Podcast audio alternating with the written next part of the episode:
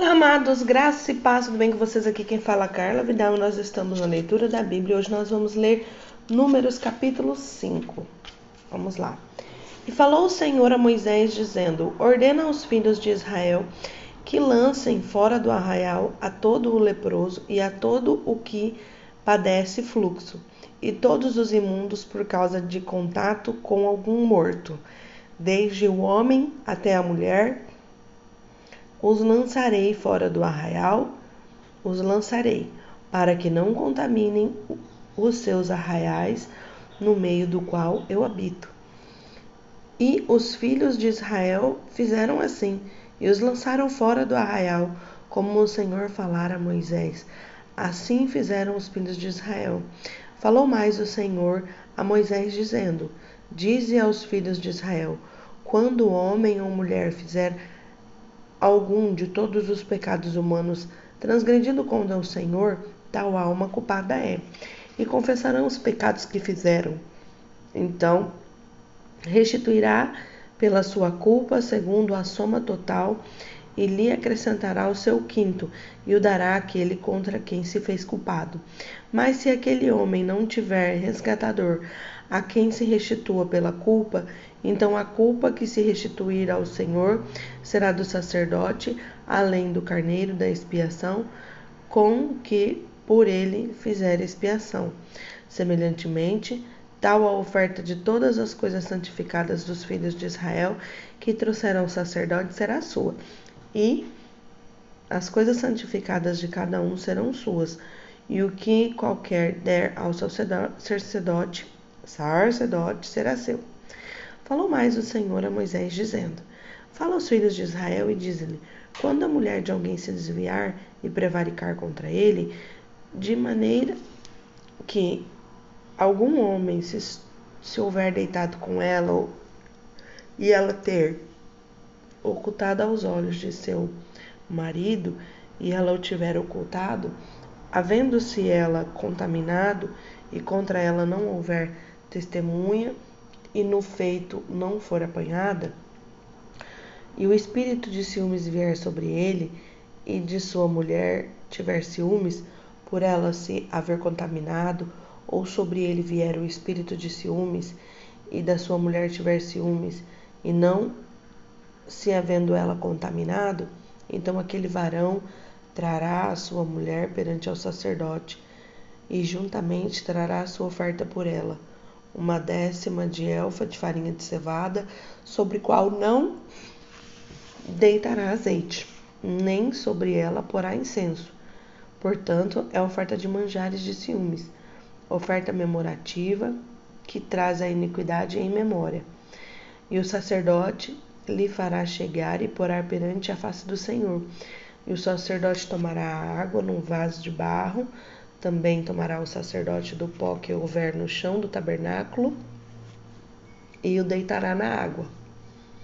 Então o sacerdote apoiará a mulher perante ao Senhor e descobrirá a cabeça da mulher e a oferta memorativa de manjares, que é a oferta de manjares dos ciúmes, porá sobre as suas mãos e a água amarga que traz consigo a maldição estará na mão do sacerdote e o sacerdote a conjuga, conjurará e dirá àquela mulher: Se ninguém contigo se deitou, e se não te apanhasse teu marido pela imundícia dessas águas amargas, amaldiçoar, amaldiçoantes, será livre.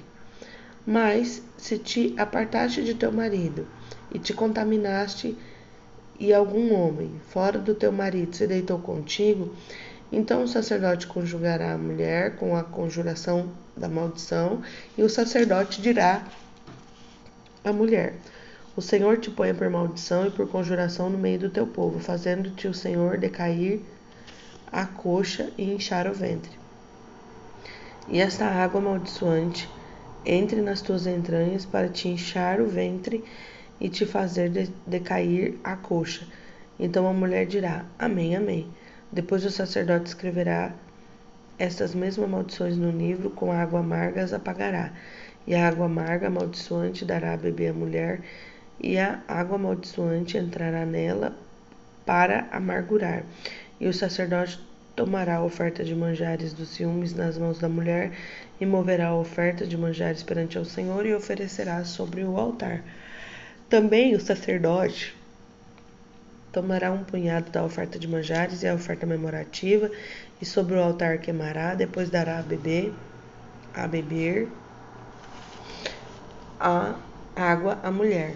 E havendo dado a beber água à mulher, será que, se ela tiver contaminado e contra o seu marido tiver prevaricado, a água amaldiçoante entrar nela para a amargura, e o seu ventre se inchará, e sua coxa decairá, e aquela mulher será amaldiçoada no meio de seu povo.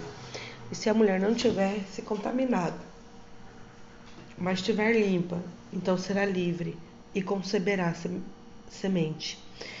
Esta é a lei dos ciúmes, quando a mulher, em poder de seu marido, se desviar ou for contaminada. Ou quando sobre o homem vier o espírito de ciúmes e tiver ciúmes de sua mulher, apresente a mulher perante ao Senhor e o sacerdote nela execute toda a lei. E o homem será livre da iniquidade, porém a mulher levará a sua iniquidade. É, aqui eu observo que era uma forma deles mostrarem ao esposo se a mulher havia ou não se contaminado, porque se imagina se naquela época o homem colocasse na cabeça por ciúmes que a mulher havia o traído e não tivesse nenhuma ferramenta para falar, olha, abençoado, né?